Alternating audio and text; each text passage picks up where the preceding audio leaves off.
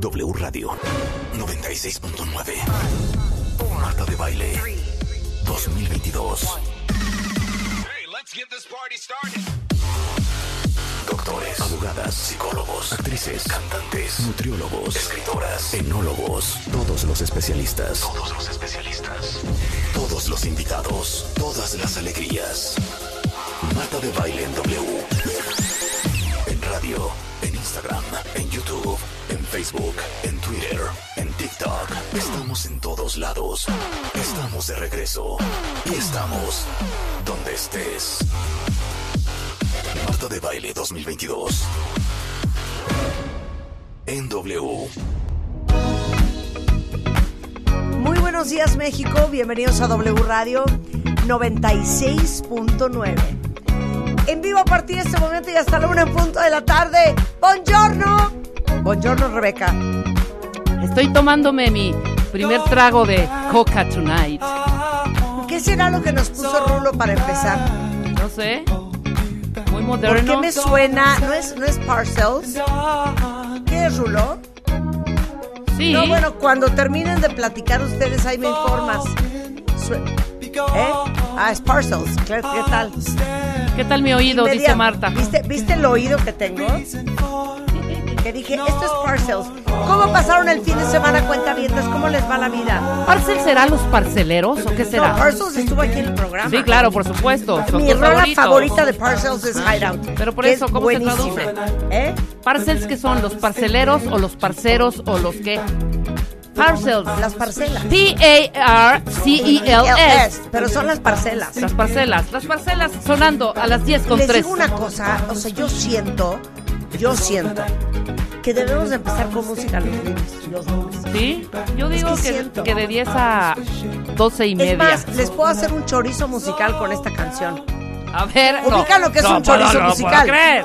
O sea, el chorizo musical es que yo les puedo hilar las coincidencias de una canción con otra, Claro. que uno pensaría que no tiene nada que ver, pero sabes que Rebeca, todo el mundo está entrelazado. Sí, Por ejemplo, totalmente. A 7 grados. Parcels, lo que están oyendo es una banda australiana eh, y tuvieron una enorme fortuna de que, fíjense bien lo que les voy a decir, Thomas Van Galter, ahorita van a decir, ¿y ese quién es? Y Guy Manuel de Omem Cristo, que van a decir, ¿y esos quiénes son? Ellos dos son Daft Punk. Y entonces, Daft Punk los vio en vivo y dijeron, a ver, vamos a hacer algo juntos. Y el resultado es esta canción de Parcels, producida por Daft Punk. Y como ustedes saben, desafortunadamente Daft Punk se separaron en 2021. Entonces, eso significa que Overnight fue la última canción producida por Daft Punk. Pero antes de eso, saben que Daft Punk se enamora de ciertas bandas o de ciertos artistas y les dicen, ¿sabes qué? Vamos a producirte. Y ese fue el caso de esto. ¡Wow! Igual a The Weeknd le dijeron, vamos a producirte. Entonces, Tomás y Guy Manuel Ajá. ¿Cómo le dijeron a The pues Weeknd? dijeron, ¿sabes qué? Vamos a Vamos a producirte. producirte. Ah, la amo. La súbele, amo, súbele, la súbele, amo. Rulo, súbele. Es más, ¿podemos disfrutarla sin que me presionen con su mente? A ver, súbele. Fluya. Es lunes. Let it go, baby. Se ríe y fluye.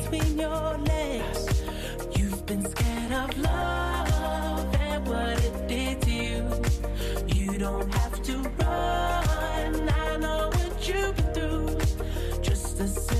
Touch and it can set you free. We don't have to rush when you're alone with me.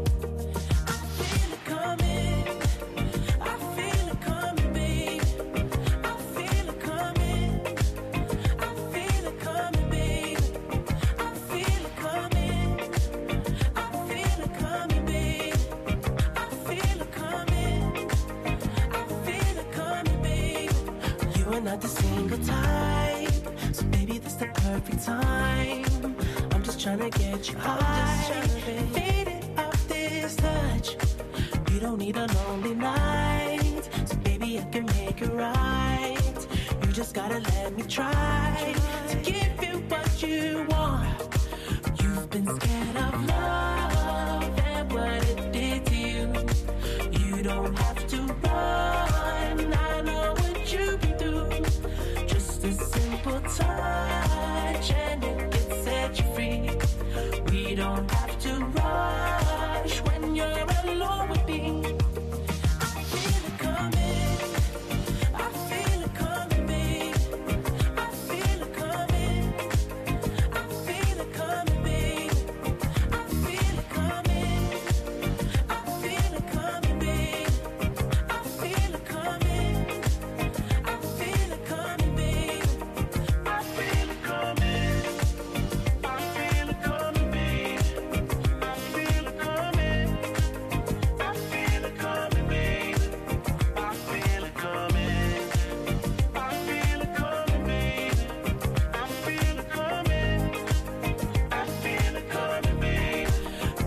fíjense bien, tanto Overnight como I Feel It Coming tienen todo el sello de Daft Punk.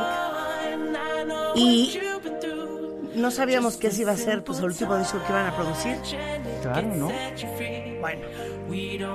Y déjenme decirles, Random Access Memories del 2013, ese material trae colaboraciones de Julian Casablanca, The Strokes, eh, del llamado padre de la música disco, el legendario Giorgio Moroder, de otro genio de la producción, Pharrell Williams, y, Y de, otro, otro. prodigio, que es Nile Rodgers. Eso es Lose Yourself to Dance, de Daft Punk. Y aquí sale Pharrell Williams. Lo van a oír cantando.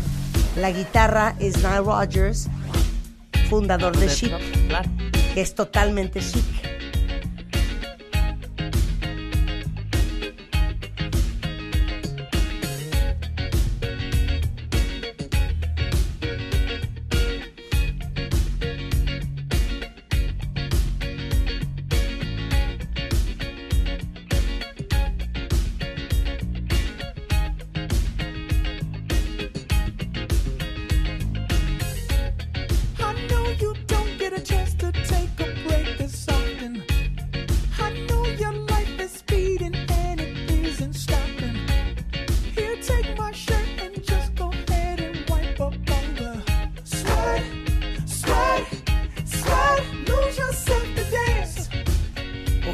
Perfecto, ¿verdad? Bueno, la guitarrita es de Nile Rodgers. Totalmente. lose yourself to dance. O sea, Totalmente para que. Bueno, y luego ambos repitieron en el otro gran sencillo del Random Access Memories, que es la de Get Lucky. ¿Ok? Ah, claro. Entonces, Nile Rodgers, por si no le suena, so imagínense qué tan importante es Nile Rodgers. Nile Rodgers produjo Like a Virgin de Madonna. Eh, Nile Rodgers produjo Original Sin de NXS. Y una de las, para mí, grandes herencias de Nile Rodgers Ajá. es la fundación de su banda en los 70s que se llamaba Chic. Y ahorita que oigan este, este riff de guitarrita, van a ubicar que ese riff viene de- desde los 70s. Especialmente en el puente de esta canción que es una de mis favoritas, que es I Want Your Love, Chic. Una joya. O sea, una, Una joya. Una joya. Es que sabes que Rebeca, basta, ¿no? Es que además. ¿Sabes lo fácil que sería nuestra vida si este fuera de pura música? Hombre, este otra programa. cosa, otro gallo nos cantaría. Otra galla nos cantaría, de veras. Oigan qué belleza.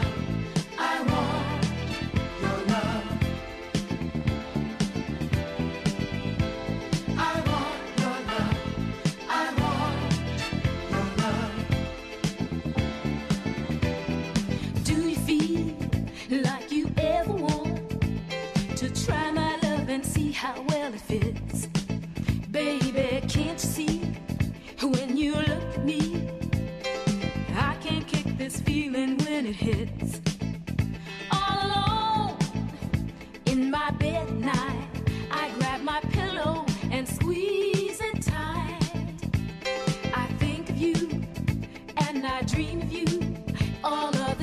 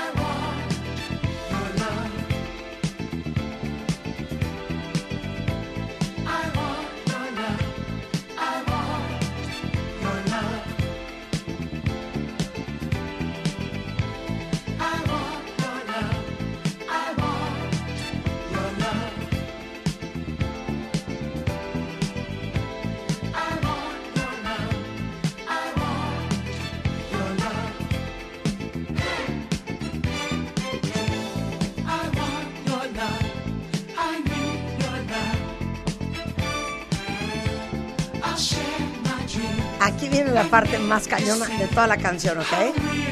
¿Lista, Rebeca? Ahí viene cuentavientes, aguanten. Ahí viene lo mejor. Esto es lo mejor de lo mejor de lo mejor.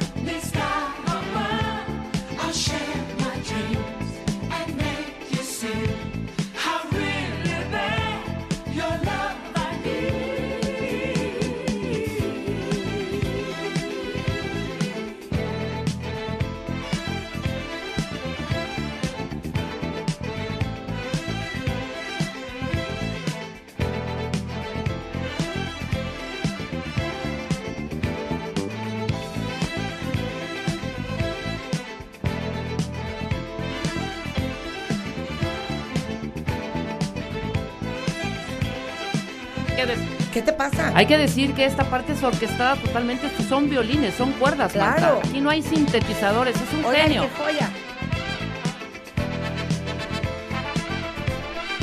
No, espérate, voy a poner una más. Voy a poner una más y ahorita ya nos ponemos a trabajar. Una y yo sé Una cuál más. vas a poner. Ok. Nile Rogers, que es un genio de la producción, y siguen trabajando hasta el día de hoy, ¿eh? O sea, tiene 69 años y no crean que está tejiendo en su casa. Sigue chambeando. Y ha producido a Raúl Alejandro y a Daddy Yankee. Pero ¿saben cuál produjo? ¿Se acuerda de Let's Dance? No, bueno. David Bowie. Ya, fuiste, te fuiste a la cocina.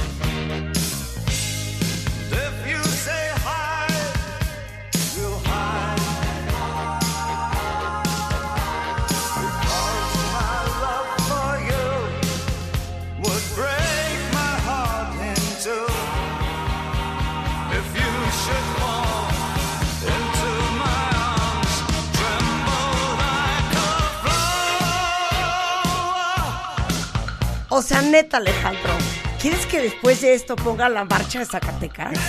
O sea, neta, dímelo y dímelo de frente. No, la verdad no, ¿eh? No, tampoco creas que en mi casa me la paso escuchando año de 1919, fecha exacta. No. O sea, imagínense, después de David Bowie, la marcha de Zacatecas. A ver. Mezclala. Ah, No, no Es una gran mezcla.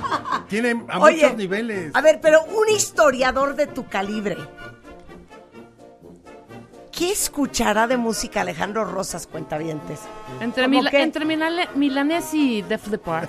Será O por sea, ahí. No, a mí me late que es una mezcla entre Silvio Rodríguez. Y Def Leppard. No, no, no. Y Chamín Correa. Puede no, ser. pero también, también gusta de la música, de, de- no sé, el eh, rock alternativo, Alejandro. Fíjate que eh, yo sí tuve mi época. De The Beatles. No, bueno, claro. esa No, por supuesto. De Beatles, de sí, Beatles claro. seguro sí. Yo nunca tuve mi época Sí. de The Beatles. ¿eh? Yo un ratito, pero muy, muy, muy corto. Y Paul McCartney. Por solo eso, y- por eso. Si te dijera yo, te estoy dando la oportunidad de en Radio Internacional poner una canción Que te lleve a la cumbre, Alejandro. que te lleve. Más bien, que te no te hunda, que no te hunda. Que digan, oye, este señor no solamente sabe de la batalla de, De Benito Atlisco, Juárez. de la batalla de Atlisco y de Benito Juárez. O sea, el señor sabe de música. No, no digas cuál, búscala, Ah, ok. búscala Claro. ahí en esa computadora. Sí, el título. Esa, el título. Que, que, que esta canción te consagre como un historiador musical. Que además de saber. Porque, oye, yo me acabo de echar un chorizo musical. marca, da- marca, Marca diablo. diablo, ¿eh? Marca diablo. Ajá. O sea, que no solo se sabe de un. El respeto al derecho ajeno es la paz. ¿no? Exacto. Que no solamente sabe de quién es José Ortiz de Domínguez. Exactamente. Que no solo sepa Que de sabe quién es, yo qué sé. patria o muerte. Creedence Ahí Clearwater. Emerson Lake and. Palmer. Rush. A ver. Ahí, ahí les va. Y tú Ok. lo dices en inglés porque mi inglés es Ok, como de nada pop. más quiero que me digas una cosa. Sin decir el nombre de la canción. Preséntala. Di qué, qué sientes, Ajá. qué Muy- ofreces, qué clase de ofrenda es esta. Eh, Fue toda una época para mí. Ajá. Era 1930. No, no sé. No, pude verlo en vivo en dos conciertos. ¡Wow! Pude verlo en vivo, Verdaderamente ajá. eh, fue. Buenas eh, pistas. Ajá. No, no, no. Ajá. No. Eh, pero más bien, ah, Ajá. tuvo algunas participaciones en cine, muy buenas por cierto también. Cine, dos en veces. cine. Aquí en México ver, las dos veces. pista. Aquí las dos y en el Pepsi Center, uno en el Auditorio Nacional y otro en el Pepsi Ok, Center. auditorio, ya estamos Ok, más no debe de ser tan picudo Tiene un porque si super no hubiera video, hecho Forosol. un Ajá. super Ok. video Ajá. con Cher. Tiene un Wow, super video. Cher. ¿Me va a salir con qué? ¿Con Cher? Empieza ¿Quién con un. será? A ver, échala. Meatloaf. Buenísima. Muy bien. ¡Súbele, Willy!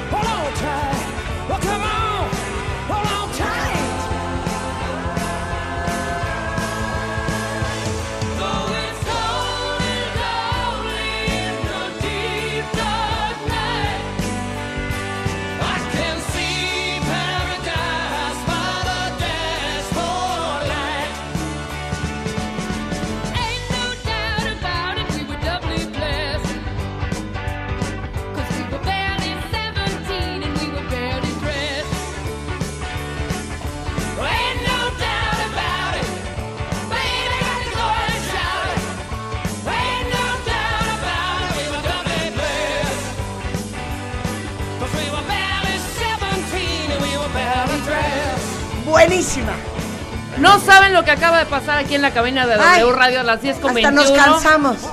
Alejandro Rosas le ha mostrado unos pasitos a Marta. Estuvo fuertísimo ¡Hombre! esto. Ahorita sube ese baile que estuvo, pero Oye, increíble. y perdón, se murió de COVID. Se murió de Por COVID. burro, porque no se, no se vacunaba. Nunca se vacunó.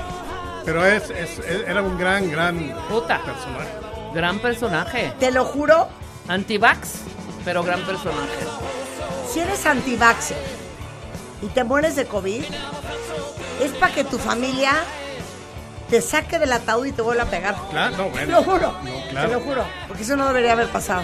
No, Pero ¿dónde viste a mí? No, lo vi. Pepsi se entero, o sea, no daba para el Sí, Foro tienes Sol. razón. No, y dio Auditorio Nacional el también. auditorio lo vi, claro. pero puta, te estoy hablando de hace como quizá 18 años. Más o 20. menos, 20. Y Hace luego muchísimo. regresó ya, ya no fue, el, el- el auditorio fue una cosa espectacular. Sí, sí, sí. Y ya en el Pepsi Center ya no, Sí, pues no. ya, ya venía como Disminuido, cansadón, sí, sí, sí. disminuido, disminuido.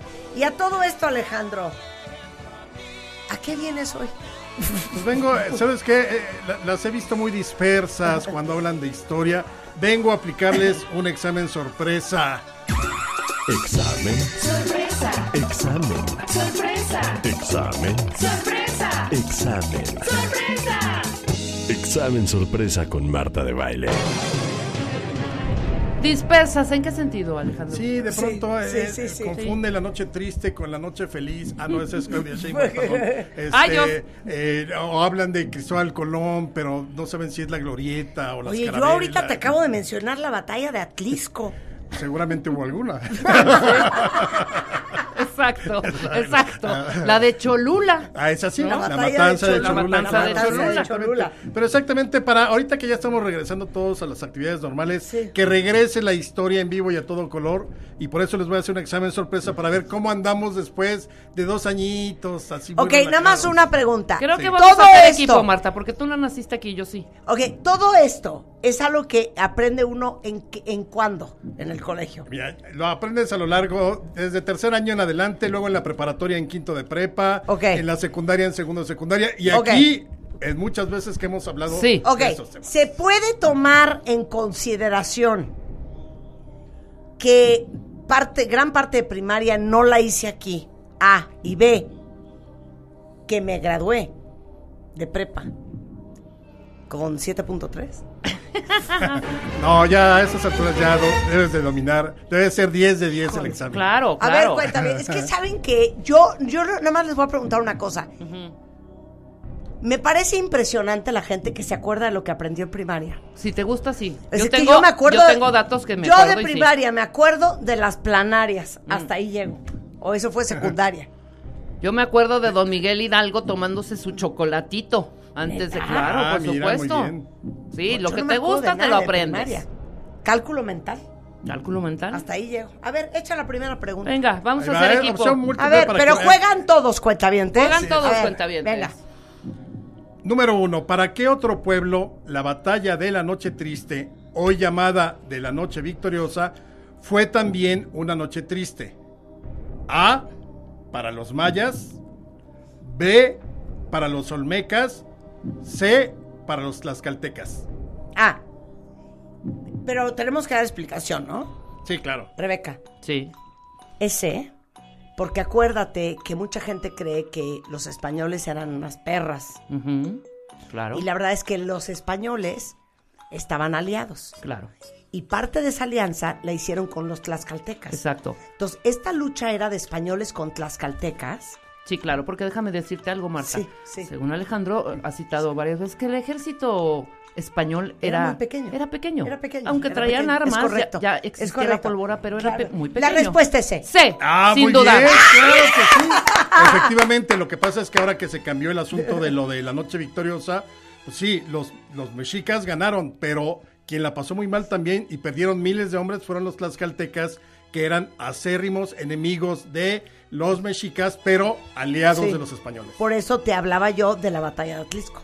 Claro. ¿Me entiendes? Claro, una de tantas. Ahí, por ahí Ok. huyeron. Va, a la ver, segunda. la dos, la dos. Venga. Mientras se llevaban a cabo los trabajos de limpieza de Tenochtitlán, luego de la caída de la ciudad, en donde se estableció Hernán Cortés. A. Bosques de las Lomas. B. Coyoacán. C. Teotihuacán. Ok, Rebeca. Eh, Bosques de- no puede no, ser. No, no, no fue Bosques, porque te digo una cosa.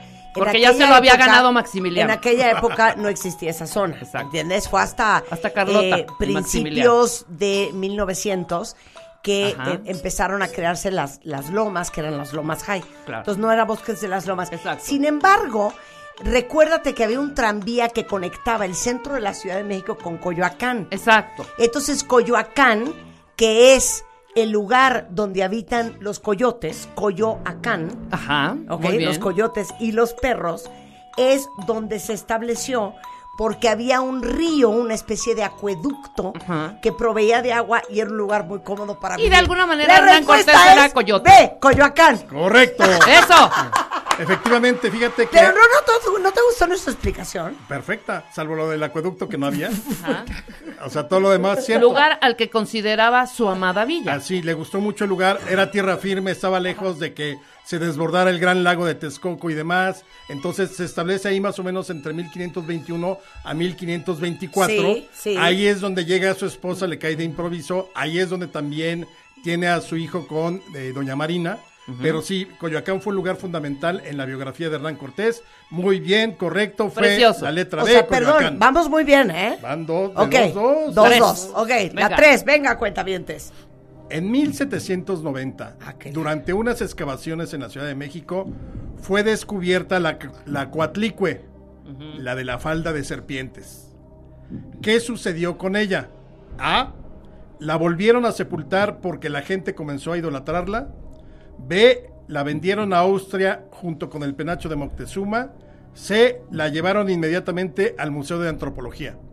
Ok, no es la C, Rebeca, porque el Museo de Antropología de la Ciudad de México eh, se fundó en 1950 y algo, 60 y algo, por ahí, ¿no? Exacto. Que habrá sido como 64. Pero aquí, Luego, luego, eh, no la vendieron a Austria junto con el penacho de Moctezuma, porque yo me acuerdo que esa transacción se hizo más adelante, según Ajá. yo se hizo como en los 70 ahorita que nos coteje el profesor. Claro. A mí me late que le empezaron Espera. a adorar. Espera, espera, porque durante unas excavaciones en la Ciudad de México, no te vayas, no te vayas tan atrás. No por eso. O sea, no quiere decir Esto que es de- 1790, Rebeca.